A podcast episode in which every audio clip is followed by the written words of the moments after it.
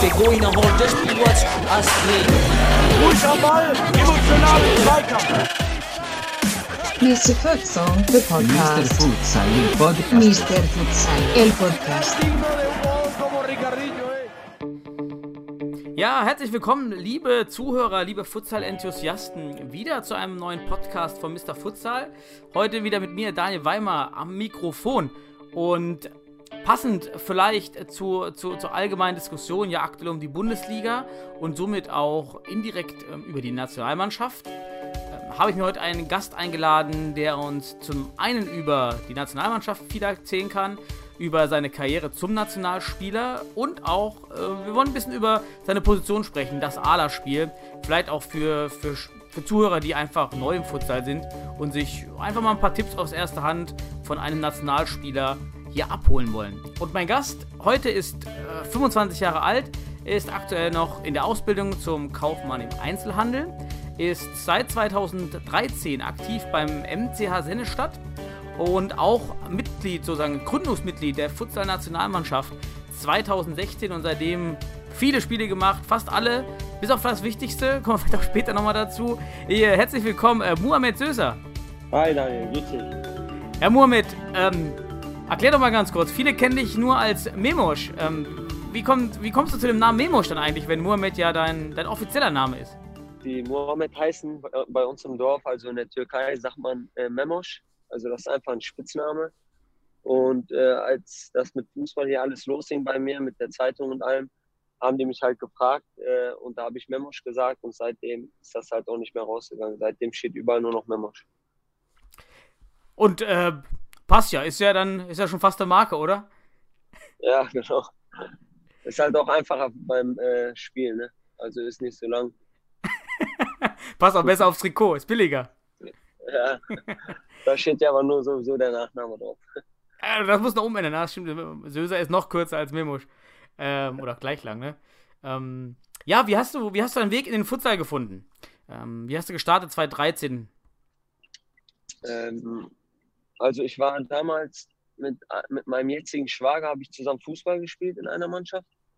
Und der hatte halt auch äh, guten Kontakt mit Yasin Katscher. Und wir waren auch damals halt ab und zu zusammen äh, bei den Soccer Boys spielen. Das war so eine Gruppe, so ein Jugendzentrum, sage ich mal. Da haben wir halt ein paar Hobbyturniere mal zusammen mitgemacht. Irgendwann hat sich halt Yasin entschlossen, eine äh, Mannschaft zu gründen. Und dann hat mich mein Schwager gefragt, ob ich nicht mal mitkommen wollen würde. Und dann bin ich hingegangen und seitdem bin ich da auch drin. da bist du drin. Wir sind Ja. alle froh, dass du da bist und drin geblieben bist, vor allen Dingen. Ja.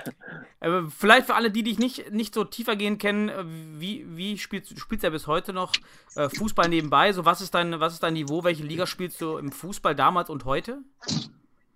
Also damals habe ich angefangen in der Bezirksliga, mein erstes Seniorenjahr. Und äh, jetzt spiele ich in der Westfalenliga. Wollten auch eigentlich dieses Jahr aufsteigen, aber sind aktuell gerade, glaube ich, siebter mit drei Punkten Unterschied zum ersten. Und die Mannschaft wird auch nächstes Jahr abgemeldet, deswegen wird das erstmal nichts mit dem Aufstieg. Aber so Westfalenliga spiele ich jetzt schon, habe ich in meinen sechs Seniorenjahren, glaube ich, vier davon in der Westfalenliga gespielt. Können wir, können wir ja später nochmal drüber sprechen, ob, ob wir den nicht bald nur noch im Futsal sehen, äh, vielleicht auch wenn die Bundesliga kommt. Aber dazu äh, später ein bisschen was. Ähm, vielleicht, Ja. Zu, wenn, du, wenn du dich zurückerinnerst an dein, an, dein erstes, an dein erstes Spiel oder dein erstes Training in der Futsalhalle, nehm, nehmen wir das erste Spiel. Was kannst du noch die Eindrücke, kriegst du noch zusammen? Boah, ehrlich gesagt kann ich mich gar nicht an mein erstes Spiel erinnern. Ich kann mich nur an die Anfangszeit erinnern.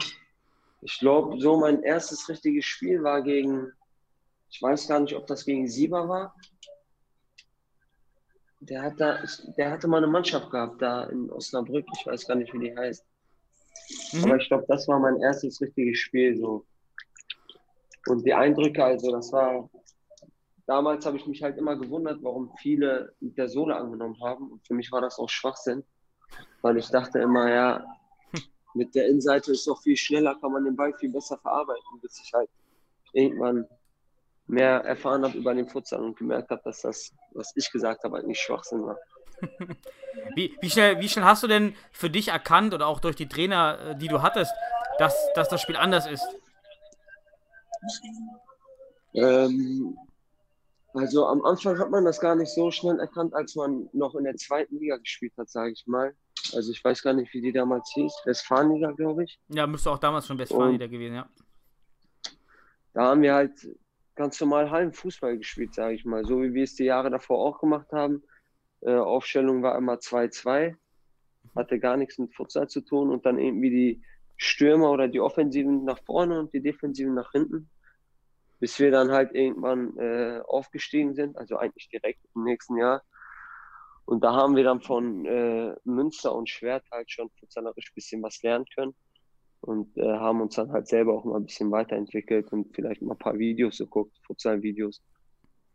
Wer, wer war denn dein erster Trainer, der dich dann ähm, äh, sag mal, darauf hingestoßen hat, wie man, wie man Futsal sag mal, effizienter oder ja, bess, besser spielen kann, wie man sich verbessern kann? Also Jasin hat mir schon sehr geholfen auf äh, persönlicher Ebene, sage ich mal, oder auch fürs Spiel. Aber jetzt Futsal-spezifisch habe ich am meisten von Sieber gelernt, äh, also Sebastian Rauch. Und weil der hat halt er hatte das schon drauf, sage ich mal. Und äh, als er gekommen ist, haben wir halt Sachen gelernt wie Fintas oder so. Wie, also das hatten wir vorher noch nie gesehen und dachten uns auch mal, was das soll, bis wir halt gesehen haben, was das bringt. Und auch so von den Positionen her gab es auf einmal die äh, Aufstellung 3-1 und gar kein 2-2 mehr, was uns sehr verwundert hat am Anfang. bis er uns halt alles weitere erklärt hat. Irgendwie ist das auch so eine Entwicklung, am Anfang sagt er, wir spielen 3-1, man kann sich halt nichts äh, denken. Also man denkt sich, hä, was, was will der, warum 3-1? Und dann kommt das halt alles immer Schritt für Schritt so. Und man lernt halt Schritt für Schritt weiter dazu. Und am Anfang denkt man sich immer, ja, was das soll, aber mit der Zeit weiß man dann mehr. Aber du hast dich ja zum Glück darauf eingelassen und hast das, obwohl du es am Anfang befremdlich fandest, vielleicht, die, die Umstellungen, trotzdem probiert, wenn ich das richtig verstehe, oder? Also vertraut dem ja, Trainer. Genau. Mhm. Ja, genau. Deswegen, das sieht man auch, finde ich, an der Mannschaft. Deswegen klappt das halt auch so gut. Äh, wir haben uns seitdem jedes Jahr eigentlich für die deutsche Meisterschaft qualifiziert. Für mehr hat es leider noch nicht gereicht, was verschiedene Gründe hatte. Also spielerische, sage ich mal. Mhm. Aber daran sieht man, ich finde, das zeichnet sich immer darin aus, wenn man, also wenn man eine gute Mannschaft ist, ob man halt konstant ist. Und ich finde, das sind wir seit Jahren. Und genau. Ja, da definitiv. kann man halt auch Sieber. Mit, mit dir, mit dir auf der Ala-Position, da hat man auch schon, äh, da hat man auch schon ein paar Tore sicher jedes Spiel. Und da, da vielleicht auch einhaken wie, wann hast du gemerkt oder wer hat gemerkt, dass du, dass du ein ein guter Ala-Spieler bist und dich dann auch entsprechend nochmal da vielleicht spezifisch weitergebildet hat, nur auf dieser Position. Ja, das kam ja durch Sieber, sag ich mal, weil vorher hatten wir keinen Ala, da hatten wir Abwehrspieler und Stürmer. Und durch ihn haben wir halt auch die Position kennengelernt, Fixo, Ala und Pivot. Und der hat mich dann halt auf die Position gestellt. Und äh, ich bin halt immer so ein Spieler auch draußen, wenn ich halt so mal Videos gucke von Fußballern, dann suche ich halt immer so den ähnlichen Spielertypen wie mich. Und da habe ich halt nach Alas gesucht und äh, nach, habe so Videos geguckt, alles drum und dran. Und das hat mir halt auch sehr viel gebracht. Oder einfach mal Futsal-Spiele geguckt. Also Sieber hat mich so zum Aller gemacht, sage ich mal. Mhm. Und äh, da habe ich mich auch immer am meisten wohlgefühlt. Bei der Nationalmannschaft war ich eine Zeit lang fixo. Und das äh, hat mir gar nicht gefallen. Gutes Stichwort, da sind wir dann schon bei dem, bei dem Einstieg in die Nationalmannschaft. Und weil du ja da auch ziemlich lange dabei bist und auch ja verschiedene Trainerteams äh, kennengelernt hast, vielleicht äh, dazu, wie hat sich die, die Nationalmannschaft für dich, wie, wie wichtig war das und auch was hat sich mit den Trainern geändert und was hast du von den einzelnen Trainern mitgenommen? Wahrscheinlich hat dich ja jemand auch als Fixo dann spielen lassen, aber heute bist du ja auch wieder Ala-Spieler bei Marcel Losfeld. Ja, genau. Also ich hatte glaube ich, normalerweise zwei Trainer in der äh, Zeit der Nationalmannschaft. Aber ähm, den einen zähle ich zwar als Trainer, das war Paul Schumann, aber der war jetzt halt nicht äh, Futsal-Fachmann, der kam ja nicht aus dem Futsal, sondern äh, vom Fußball und da haben das halt Wendelin Kemper und Daniel Gerlach zusammen gemacht. Und äh, die haben halt eher futsal-spezifisch die Taktik äh, angegeben und was wir halt spielen und äh, alles drum und dran. Und äh, als zweites hat dann äh, Marcel Losfeld und äh, den haben wir hoffentlich auch noch länger, weil bei dem, unter dem zu spielen, ist echt was Schönes, weil man lernt so viel mit. Also man merkt, dass er auf jeden Fall so viel Ahnung vom Futsal hat. Also manchmal ist man echt verwundert, was der noch so rausholt aus, äh, aus so Spielszenen oder aus Statistiken oder allgemein. Der hat der hat es wirklich drauf, also Futsal-spezifisch. Also kannst du da auch weiterhin, hast du das Gefühl, dass die Nationalmannschaft und in, in, in diese besondere ja, Möglichkeit kommen ja nur die Nationalspieler, dieses, dieses Zusatztraining ja zu genießen, dass einem das nochmal ordentlich powert und boostet? Ja, genau. Man lernt einfach unglaublich viel dazu und äh, ich finde, durch dieses professionelle Training, sage ich mal, entwickeln wir uns halt immer weiter. Nur wenn wir halt wieder zurückkommen äh, zu, in die Liga, sage ich mal, haben wir immer noch ein super Training, aber äh, die Spiele sind dann halt nicht so wie auf so einem Niveau wie äh, mit der Nationalmannschaft, wo man halt dann immer wieder zurückfällt. Und das ist halt äh, das Negative. Was, was kannst du denn gut mitnehmen aus der Nationalmannschaft in den Verein und bei welchen Sachen, ja, beispielsweise eben Standards vielleicht, die man eher weniger mitnehmen kann? Also, ich finde jetzt so von, von unserer, unserer Mannschaft her, in der Nationalmannschaft, kann man halt Taktiken mitnehmen, finde ich. Äh, wie aus Pressing lösen oder alles drum und dran. Man kann sogar äh, Standards mit rausnehmen, muss die halt nur ändern, weil die äh, Mitspieler der Nationalmannschaft wissen das, wüssten das dann im Spiel. Äh, aber auch so, man kann den Jungs immer Erfahrung mit, mitbringen, sage ich mal, weil wenn man gegen solche Spieler wie gegen Ricardinho gespielt hat oder halt gegen Roninho, der auch zu meinen Lieblingsspielern gehört, dann kann man denen halt also hier erzählen, dass der, der Weltmeister Futsaler ist, auch Fehler macht weil wir haben viele bei uns in der Mannschaft, sage ich mal, die nach einem Fehler den Kopf unten haben und nicht mehr weitermachen.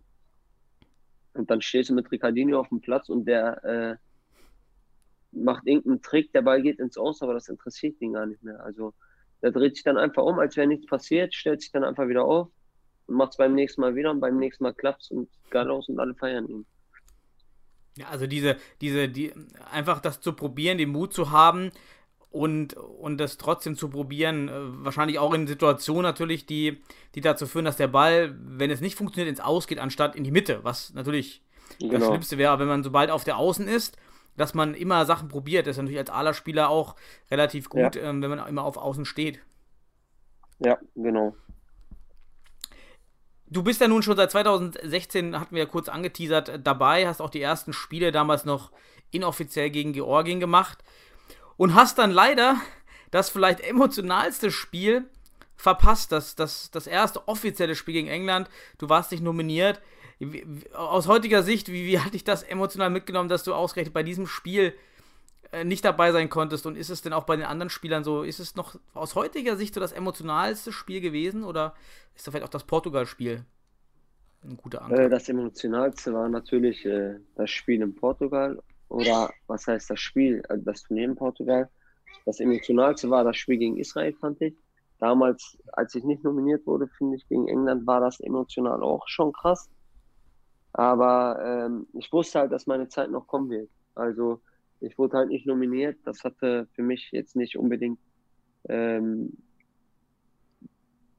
also verständnisvolle Gründe weil ich, äh, weil es nicht am Spielerischen lag, sondern an anderen Sachen, was meiner Meinung nach aber nicht zählen durfte.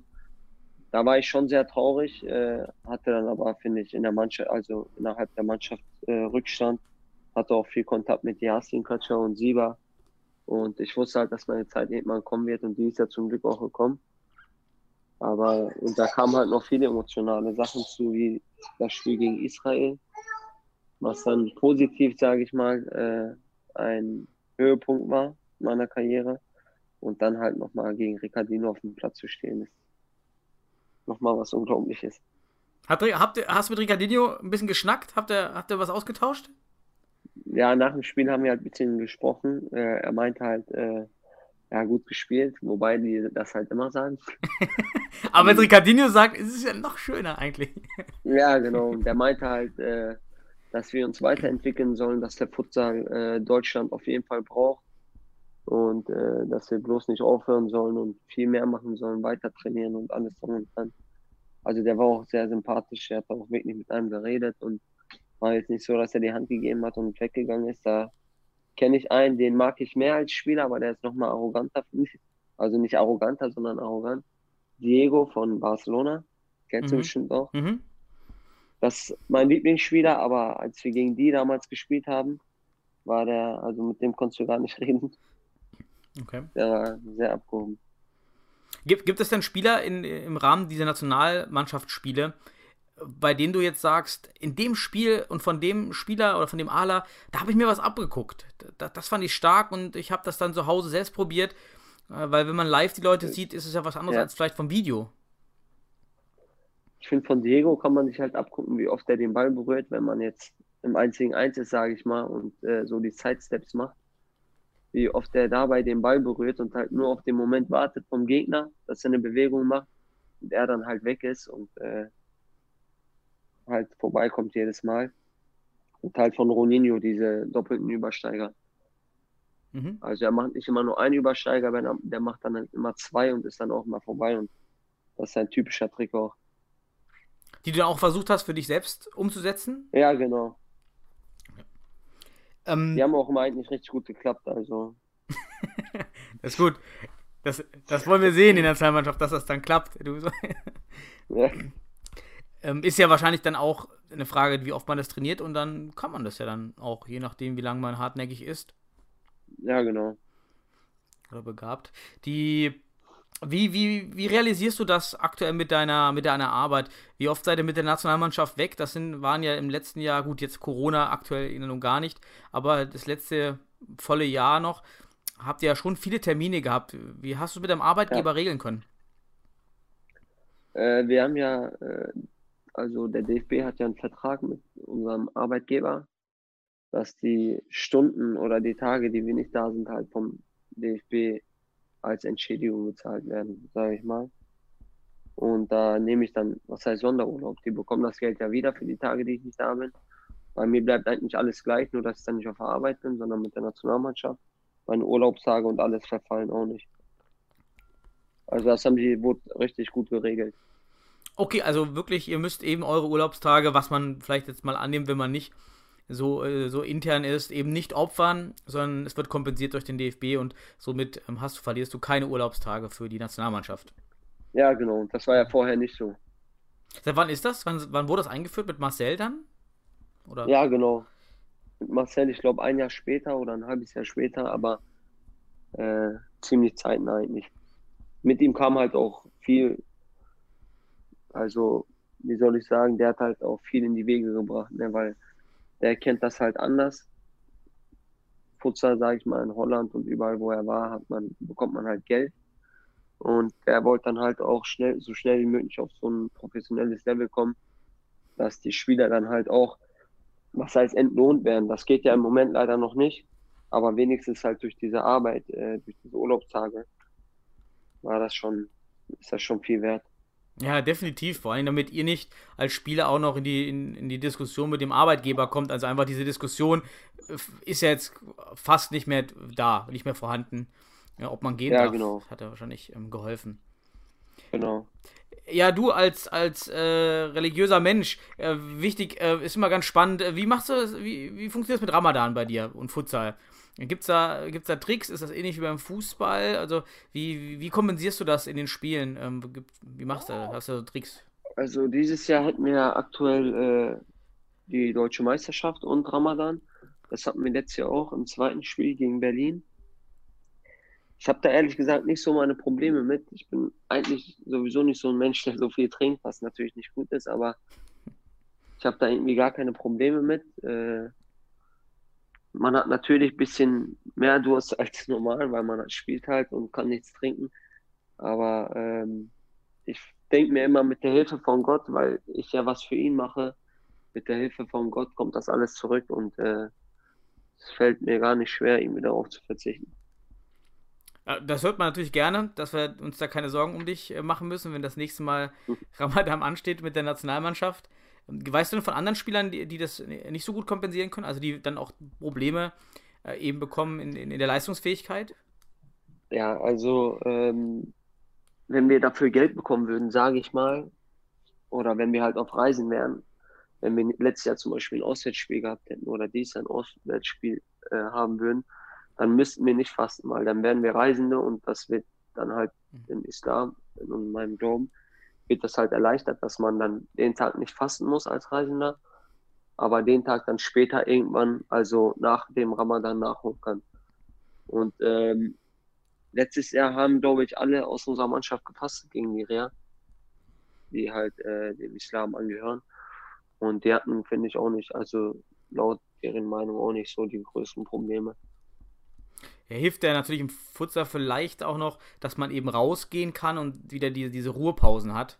Vielleicht ja, genau. im Fußball dann schlimmer. Merkst du, ist es dann schlaucht das Wobei, mehr? Ich finde beim Futsal schlaucht das halt schon mehr, weil äh, beim Fußball trinkt man, finde ich, nicht so viel, weil da spielt man am Weg nicht, außer wenn sich jemand verletzt oder irgendwas ist, geht man halt raus und trinken. Aber so beim Futsal bist du halt, äh, wenn, wenn man wirklich Futsal spielt, bist du halt nach drei, vier Minuten wieder unten und kannst halt immer wieder was trinken. Und da hast, mhm. auch, hast du natürlich auch mal diese kurzen Bewegungen. Also mhm. Sprint ist viel mehr, hast viel mehr kurze Strecken als beim Fußball. Da kenne ich das von mir, gehe ich auch ab und zu mal spazieren oder so. Also deswegen finde ich das eigentlich beim Futsal anstrengend, damit äh, nichts trinken. Ja, vor allem diese, diese Gewohnheit, rausgehen, kennt ja jeder, der Futsal spielt, ja, genau. Wasserflasche nehmen und dann ja. Äh, äh, ja, geht, da geht es schon los, dass man merkt, es fehlt was. Okay. Ja, das, genau. Äh, psychologisch äh, wahrscheinlich da ähm, eine schwierige Situation. Ich würde ja. jetzt mal rüber, äh, rüber schwenken zur, zur, zur ALA-spezifischen Diskussion, würde ich sagen. Äh, um okay. vielleicht auch den, den Zuhörern, die vielleicht auch neu im Futsal sind, vielleicht auch so ein bisschen Einblicke zu geben aus, aus deiner Sicht. Und mhm. äh, so, so ein bisschen hat es schon angeläutet, als wir über deinen dein Einstieg in den Futsal gesprochen haben. Wenn, wenn du jetzt einen neuen Spieler hättest, der zu euch kommt und würde gerne Ala spielen, so was würdest du ihm sagen, was er so am besten ein, zwei Dinge, auf die er sich direkt am Anfang konzentrieren soll und die er direkt von seinen Fußballgewohnheiten ändern sollte? Äh, das Wichtigste ist, finde ich, äh, Ruhe am Ball zu haben am Anfang. Weil wenn man den Ball bekommt und äh, direkt wieder auf 100, äh, 190 Prozent gehen will und von links nach rechts läuft, bringt das nichts, weil das kein Futsal ist und halt äh, da geht es eher darum, sage ich mal, vielleicht vorher schon zu sehen, was man vielleicht in der Aktion macht. Also wenn man den Ball schon will, zu wissen, was man halt danach macht. Ich hoffe, ich habe das jetzt gut erklärt. Also, du, also es gibt ja diese, äh, diese klassischen An die, es gibt ja diese Annahme am Ala, bei dem man den Ball annimmt mit dem Außenfuß, also dem Gegnertor entfernten Fuß, sich dann so ein bisschen an den Gegner ran bewegt. Und du mal, so meinst in der Situation, dann machst du dir dann schon auf diesem Weg, auf diesen paar Sekunden dann Gedanken, welche Aktion du bringen willst? Meinst du das zum Beispiel? Ja, genau. Also das hat auch, halt auch viel mit der Mannschaftstaktik zu tun. Wenn man es gibt Anlass, die sind halt im 1 gegen 1 richtig stark. Und äh, da rotiert man dann halt so, dass man alleine ist mit dem Gegenspieler auf der linken Seite. Also ich spiele jetzt auf der linken Position, linken aller Position. Mhm. Und dass man halt mit dem alleine ist und dass man sich da halt vorher schon weiß, was man macht. Oder äh, halt immer andere Welt. Ich bin halt so ein Spieler, ich warte immer gerne auf den Gegner. Also ich dribbel immer weiter Richtung Tor. Aber mhm. halt in so einem äh, was heißt, nicht mit 100 Prozent, weil äh, das macht eigentlich keinen Sinn auf der Fläche, die man hat. Ich dribbel dann immer langsam an und äh, dribbel immer weiter auf den zu. Wenn er mich halt nicht angreift, dann ziehe ich irgendwann nach rechts und schieße, aber meistens warte ich auf die Bewegung von ihm. Die Verteidiger ma machen meistens eine Bewegung. Mhm. Und wenn man äh, das halt drauf hat, sage ich mal, dann äh, kommt man meistens vorbei und hat halt so schon immer eine Überzahlsituation geschaffen oder auf dem äh, Feld beim Futsal ist man halt ziemlich nah am Tor und kann halt abschließen. Fällt dir noch was Zweites ein, als, als Tipp, äh, was du dem, dem, dem, Neuling, der vielleicht mal zu euch stößt, mit auf den Weg geben äh, würdest? Ja, ich rede jetzt äh, aus meiner Sicht, also eher als 1 gegen 1 Spieler, sage ich mal, der halt Mhm. immer oder gerne äh, in 1 gegen 1 Duelle geht. Ähm, viele, die im 1 gegen 1 gut sind und neu zum Futsal kommen, die wollen halt wirklich jedes Mal äh, äh, ein Duell suchen, eins, ähm, 1 gegen 1 vorbeigehen. Aber ich, äh, ich bin zum Beispiel so einer, wenn ich jemanden vor mir sehe, bei dem ich das machen kann, ich sag mal jetzt bei uns in der Liga ist das äh, gegeben, international nicht. Aber international würde ich halt immer erst abwarten, gucken, wie der reagiert, der äh, Verteidiger, und dann erstmal ruhig wieder aufbauen. Also vielleicht mal die Seite wechseln und nicht halt jedes Mal, nur weil das meine Stärke ist, halt ins 1 gegen 1 gehen, sondern halt auch variabel sein. Ne? Weil wenn er halt weiß, dass ich jedes Mal ins 1 gegen 1 gehe, gehen mir halt irgendwann auch die Ideen aus. Und äh, ja, Hast du, du hast das Thema vorhin kurz angesprochen, Fintas oder Finden, Bewegungstäuschungen. genau. Für mich auch im Futsal so zentral wichtig, äh, diese Fintas. Und dann, da merkt man auch in Deutschland auch, auch, dass bei vielen Spielen nach Jahren eigentlich wenige Fintas äh, sitzen. Hast du für dich äh, so Favoriten-Fintas, von denen du für dich festgestellt hast, dass die für dich am besten funktionieren? Ja, am besten funktioniert, finde ich, äh, dass, wenn man aufbaut, ist das meistens so, dass wenn der Fixer den Ball bekommt, dass man halt eine Bewegung macht, dass man wirklich in die Tiefe läuft und dann halt direkt abbricht und direkt wieder zurücksprintet. Also das ist auch anstrengend. Deswegen machen das vielleicht die meisten, die meisten nicht. Auf professioneller Ebene macht das halt nicht jeder. Die haben das drin. Bei denen Mhm. ist das sozusagen verankert einfach. So diese Auftaktbewegung, dieser Gato, jeder hat ja so einen anderen Begriff, oder? Meinst du das? Ja, genau. Ja, okay. mhm. Also, ich finde, wir in Deutschland machen das viel zu wenig, allgemein im Futsal. Und ich habe das bei ähm, international habe ich das jetzt nicht so offen so gut gesehen, weil wir halt nie gegen wirklich so Top-Mannschaften gespielt haben. Aber als wir in Portugal waren und wir gegen die gespielt haben oder als ich auch live zugeguckt habe, als sie gegen Tschechien gespielt haben, war das für mich wirklich äh, unglaublich. Also ich habe das, ich habe da Futsal nochmal mit ganz anderen Augen gesehen, obwohl ich schon so lange in Anführungszeichen Futsal spiele. Aber da war das erste Mal, als ich, dass ich gedacht habe, Alter, das ist ja ganz was anderes, weil ich habe jetzt speziell auf Ricardino geachtet und der hat Bewegungen gemacht. Das sind nicht so die Fintas, die wir machen, dass wir so drei Meter in die Tiefe laufen. Der sprintet wirklich auf einmal los, als wurde er von irgendwas gestochen, sprintet los, wo du denkst, okay, der wird auf jeden Fall durchlaufen und sprintet dann in dem Tempo wieder wirklich zurück. Also Mhm. da muss man auch eine körperliche Fitness haben, was auch sehr unterschätzt wird und wo, was ich auch nicht gedacht habe. Und da muss man körperlich so fit sein und äh, so eine Koordination haben, finde ich, dass man das so drauf hat. Und das geht aber durch Training und alles drum und dran. Natürlich muss man da, finde ich, auch in, auf, dieser, auf diesem Niveau spielen, weil ohne die Fintas hat man dann nie Platz, weil die Verteidiger wissen das genau. Aber wenn man die wirklich richtig ausführt und man die Bewegung richtig gut macht, dann äh, verschafft man sich halt immer Platz und äh, ja, deswegen sind die auch so wichtig, finde ich, im Futsal und bringen auch äh, sehr viel. Du, ähm, es gibt ja auch immer, äh, so gerade zu Beginn vom Futsal, von diesen Auftaktbewegungen spricht, f- lässt sich auch immer beobachten, dass, dass einige Spieler nur den Kopf bewegen. Das finde ich auch immer sehr äh, amüsierend, amüsierend nimmt man das hin. so einmal den Kopf nach links und rechts, Auftaktbewegung. So, das ist natürlich äh, schön, dass du es so skizziert hast, ja, dass das wirklich super intensiv ist auf hohem Niveau. Ähm, das finde ich äh, auch super wichtig und äh, schwer. Total auch anstrengend, Ja. das zu machen. Du, du bist einer im Team, der, einer eigentlich der wenigen und fast, ah, ich kann mich jetzt eigentlich auch nicht an jemanden erinnern, der spezifisch das öfters macht, der Schuss finden nutzt. Und ähm, Ja. kannst du mal da sagen, wie du das entdeckt hast, dass das wichtig ist und, und warum findest du es selber so wichtig im Futsal? Ja, diese Bewegung habe ich irgendwie schon immer äh, gemacht und äh, ich finde einfach, man hat dann viel mehr Möglichkeiten. Ich finde das aber auch nicht leicht zu lernen. Man muss das wirklich immer machen äh, oder immer probieren, sage ich mal. Ich habe das damals einfach durch eigene Erfahrung gemerkt, sage ich mal. Also ich habe jetzt nicht von irgendeinem Spieler gesehen, dass er das macht und dass ich das jetzt auch mache. Das muss natürlich auch zum, zum Gegner passen oder halt zu dem Verteidiger, weil wenn ich schießen kann, dann schieße ich natürlich. Dann bringt mir die Finte nichts, wenn ich die mache und halt sozusagen in den Mann reinlaufe. Aber die bringen so unheimlich viel, weil wenn, wenn man das halt macht und der sich komplett da reinschmeißt, liegt der halt schon und du kannst den Ball nochmal auf links ziehen oder halt komplett vorbeigehen. Und ähm, ja. Hast, Ja. Also, ja. ähm, hast du, wie wichtig findest du der, der Pivot-Spieler für dich?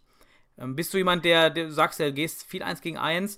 Spielst du lieber Ja. mit einem starken Pivot, den, den du aktiv wirklich auch mit einbeziehen kannst? Oder vielleicht ja, ist es dann lieber, wenn sich der, der, der Pivot dann rauszieht, sodass du äh, durchmachen kannst? Hast du da so eine Präferenz, mit dem du lieber zusammenspielst?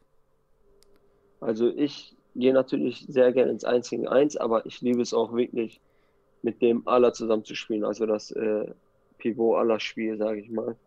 Ähm, weil ich finde, man kann sich dadurch im Zusammenspiel mit einer weiteren Person so viele Chancen herausspielen. Es gibt natürlich auch ein Dreierspiel, sage ich mal, wo man halt mit drei Spielern rotiert oder halt versucht, irgendwas zu kreieren. Aber ich finde, wenn man einen starken Pivot hat, liebe ich es, den anzuspielen, dann halt so eine Finter zu machen, dass ich die Linie gehe und dann halt wieder ins Zentrum abbreche und schießen kann oder ihn halt eventuell nochmal anspielen kann.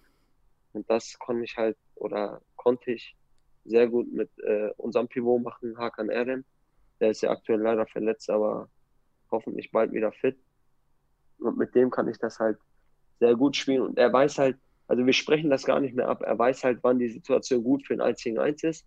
Er weiß aber auch, wann es gut ist, dass er kommt und dass ich ihn anspielen kann oder ob er sich die Linie anbietet oder halt im Zentrum. Ich finde das Pivot-Spiel halt sehr gut, also mit dem Pivot zu spielen. Genau, das ist sogar auch gleichgestellt mit dem 1 gegen 1 Spiel, sage ich mal, was mir sehr gefällt. Jetzt spielt ihr ja im Sennestadt, äh, meine ich, auch immer das 3-1 und in der Nationalmannschaft gibt es auch den einen Block, der immer 3-1 spielt. Marcel hat jetzt aber auch schon natürlich das 4-0 eingeführt. Wie ist aus Sicht deiner Position und deines, deiner Spielweise, welches System äh, kommt dir eher zugute? Welches spielst du lieber?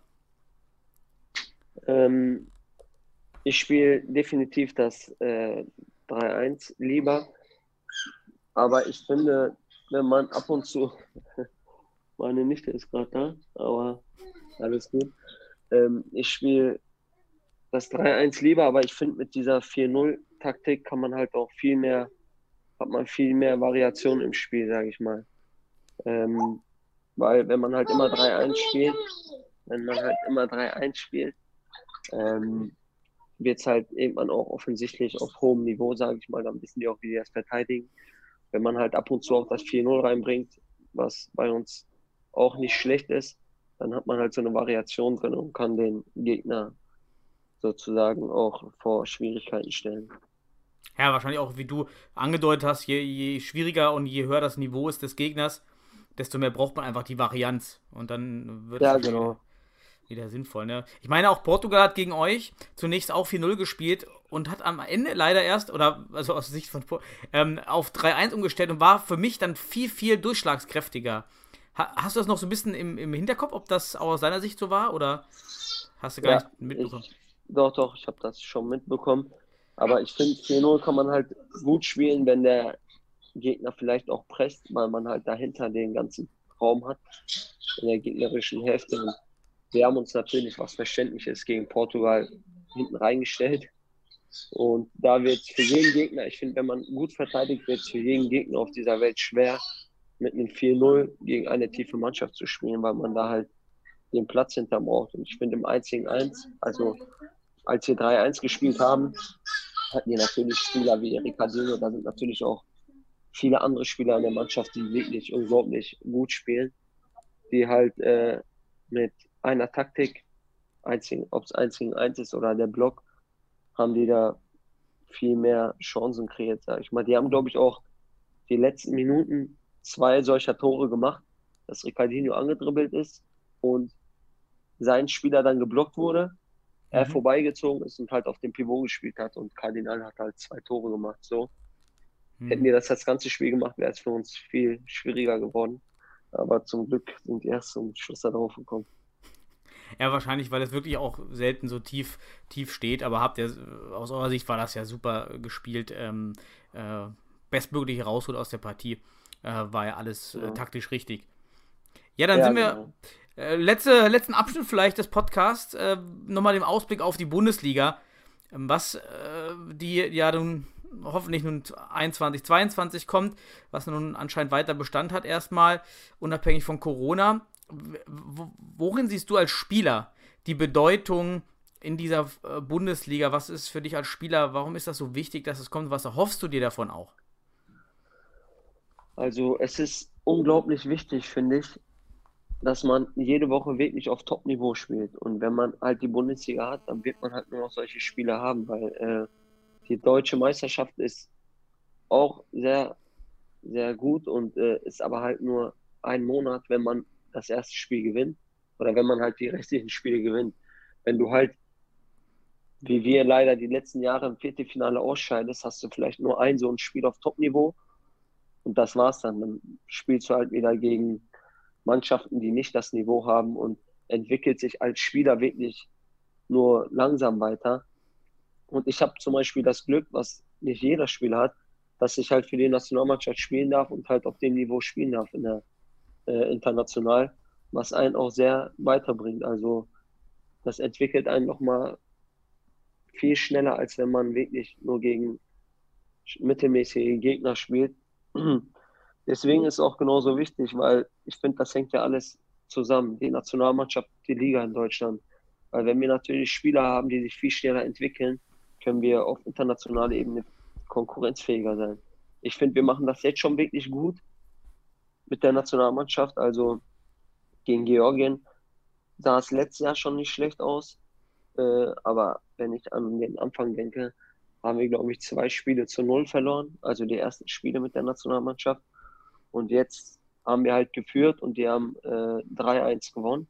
Wobei wir auch noch wirklich dicke Dinger liegen lassen haben, wo das Spiel einfach ausgeglichen ist und man viel mehr rausholen kann. Und die Basis dafür, dass man international gut spielt, ist eine vernünftige Liga, wo man jede Woche wirklich äh, auf hohem Niveau oder auf hohem deutschen Niveau, sage ich mal, Futsal spielt. Würdest du denn, was wir uns ja erhoffen, ist, dass das Gehaltsniveau sich auch auf Oberliga-Fußballniveau einpendelt oder wenigstens dort wiederfindet? Würde, würde ein Mimosöser auch dann, wenn, wenn also das äh, Salär stimmt, dann auch endlich rein zum Futsal wechseln, ja? Ist das, ähm, wäre es dann, bist du dann bereit, in den Futsal voll zu, reinzugehen? Also, ähm, ich bin da ehrlich und sage nein. Ich würde immer noch Fußball spielen, ob es halt der, nur noch in der Bezirksliga wäre oder nicht. Aber ich liebe den Fußball auch viel zu sehr, dass ich äh, nicht sagen kann, ich höre mit Fußball auf. Ich liebe den Futsal, aber ich liebe auch Fußball, weil ich finde, Fußball hat nochmal seine eigene, ähm, seine eigene Art, sage ich mal, weil das sind für mich zwei verschiedene Sportarten. Und ich fühle mich auch draußen auf dem großen Feld wohl. Ich mag es, Freistöße zu schießen zum Beispiel. So, ich, das ist auch meine Spezialität, sage ich mal, draußen. Hm. Und wenn, wenn das halt nicht mehr gegeben ist, dann würde ich mich nicht so wohlfühlen, sage ich mal. Ich würde natürlich äh, beim Fußball wirklich zurück, also was heißt zurücktreten, ein paar Stufen wieder zurückgehen, dass ich da halt eventuell vielleicht gar nicht trainiere und dann ab und zu mal beim Spiel bin, das wird mir sogar reichen. Aber nie, ganz aufhören könnte ich, glaube ich, niemals mit dem Fußball. Weil ich habe halt auch mit Fußball angefangen. Seitdem ich drei bin, spiele ich Fußball und ich könnte das nicht einfach so für den Futsal aufgeben. Aber genau andersrum ist halt auch, ich würde den Futsal halt auch nicht für Fußball aufgeben. Also ich hätte, ich wollte früher mal so hoch wie möglich spielen. Ich hatte auch viele Gespräche, schon ein bisschen höher zu spielen. Die wollten dann aber nicht, dass ich Futsal, Futsal spiele und da habe ich dann aber auch gesagt, nee, dann mache ich das nicht. Also solange es keine Aussicht geben würde, Profifußballer zu werden, würde ich den Futsal niemals beiseite lassen. Also schlagen beide Herzen voll in deiner Brust. Ähm, das Fußball und das Genau. Futsaler Herz. Genau. Ist ja auch, ähm, ist ja auch gut, weil man eben auch die Leidenschaft für das eine nicht, vernachlässigen sollte und dann alle zum Futsal zu holen und Fußball aufzugeben. Ja, ist ja, äh, den, den, macht ja Spaß. Und ich, ich glaube, gerade in deiner Position ist es, also in der spielerischen Position ist es wirklich im Fußball so, so schöne, so schöne Möglichkeiten, die eingeboten werden, als vielleicht Innenverteidiger, ähm, die, die dann vielleicht ja. Äh, ja. nicht so attraktiv sind und man dann auch nicht die Freistöße schießen kann und äh, Kopfbälle, dann sagt man vielleicht noch eher, ich mache lieber Futsal, weil dann ist für mich wirklich dynamischer, als wenn es im Fußball auch schon dynamisch ist. Ja, genau. Ich kenne auch viele, zum Beispiel äh, meinen Nationalmannschaftskollegen Onur Salan. Mhm. Der hat halt, der war halt Profi in der Türkei und alles. Aber der sagt jetzt auch zum Beispiel, wenn er beim Futsal den gleichen Lohn bekommen würde wie beim Fußball, dann wird er direkt aufhören. Er ist mhm. halt Verteidiger beim Fußball, mhm. was ich bei ihm halt auch nachvollziehen kann. So, ich bin jetzt nicht so ein Spieler, der gerne verteidigt, oder also beim Fußball auf jeden Fall nicht. Und bei ihm wird es ihm wird's bestimmt leichter fallen, damit aufzuhören, als für mich. Ich finde aber auch, ähm, dass der Fußball dem Futsal viel bringt. Also das Fußballspielen und das Futsalspielen dem Fußball halt auch sehr viel bringt. Weil ich bin, ich sag mal, was heißt, ich habe früher nie wirklich hochgespielt beim Fußball, immer nur in der Kreisliga und durch Futsal habe ich erst, habe ich mich erst so weiterentwickelt, dass ich draußen wirklich auch gestandener Westfalenliga-Spieler geworden bin oder vielleicht auch höher spielen könnte. Das habe ich halt auch dem Futsal zu verdanken, aber ich habe halt auch dem Fußball zu verdanken, dass ich im Futsal so gut bin, weil ich finde, man muss, wenn man Futsal auf gutem Niveau spielen will, braucht man einfach eine gewisse Qualität, die man äh, draußen auch spielen können muss, weil es auch um Spielverständnis geht und auch um Ballbehandlung, weil wenn jeder, ich kann noch so äh, motiviert sein, wenn jeder dritte Ball wegspringt beim Futsal und beim Fußball, dann äh, macht es auch keinen Sinn. Ich finde, da braucht man immer eine gewisse Qualität, die man selber auch mitbringen muss, um erfolgreich Futsal zu spielen oder Spaß daran zu haben. Memosch, das war eine wunderbare Liebeserklärung, muss ich sagen, an Fußball als auch an Futsal. Dem ist eigentlich gar nichts hinzuzufügen. Und ich würde es auch eigentlich als Schlusswort gerne stehen lassen. Und ähm, damit haben wir nämlich alles besprochen und ein wunderbares Roman Fußball- und Futsal-romantisches Statement. So ein wunderbarer Abschluss. Er würde einfach allen Zuhörern und natürlich dir, Mimusch, für deine Zeit danken. Wünsche dir weiterhin viel Erfolg in der Nationalmannschaft und in Sennestadt, dass natürlich auch jetzt mit Corona es bald weitergeht und dass du uns weiter mit, mit, mit Finden ähm, verzauberst und äh, den Futsal durch, deine, durch dein Engagement als auch den Fußball weiterhin bereicherst. Vielen Dank. Danke, Daniel.